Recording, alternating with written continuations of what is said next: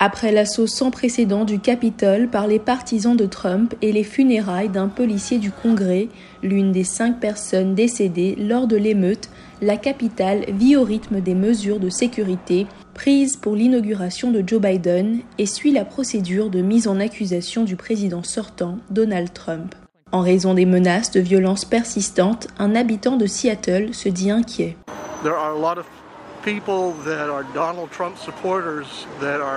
Il y a beaucoup de partisans de Donald Trump qui sont plus enragés qu'un nid de Ils sont dangereux.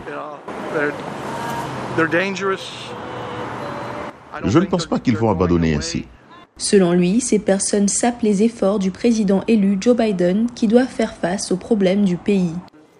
Ils disent constamment qu'il est un président illégitime et nous ne sommes qu'au début de son mandat. À Miami, un immigré cubain s'inquiète de la politique progressiste de Biden. Je m'attends à une catastrophe économique, politique et sociale pour la simple raison qu'il est socialiste.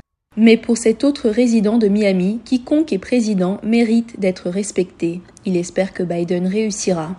J'espère qu'il atteindra ses objectifs. Il est notre président maintenant, donc tout comme je respectais le président Trump, j'espère que Joe Biden fera de son mieux pour l'Amérique. Nous devons gagner. Cette femme a également de l'espoir.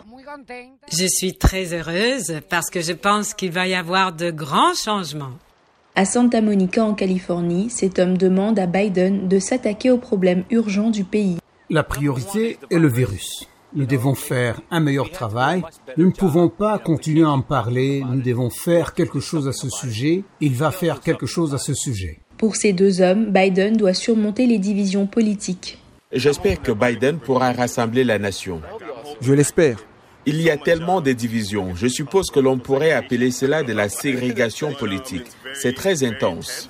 Avec les menaces de violence persistantes dans la capitale et dans tout le pays, l'ambiance nationale est plutôt sombre. C'est la pagaille. Je ne sais pas comment ils vont y remédier. J'espère qu'ils pourront le faire. Les nerfs à fleur de peau, les Américains se préparent pour la cérémonie d'investiture, habituellement une période de célébration.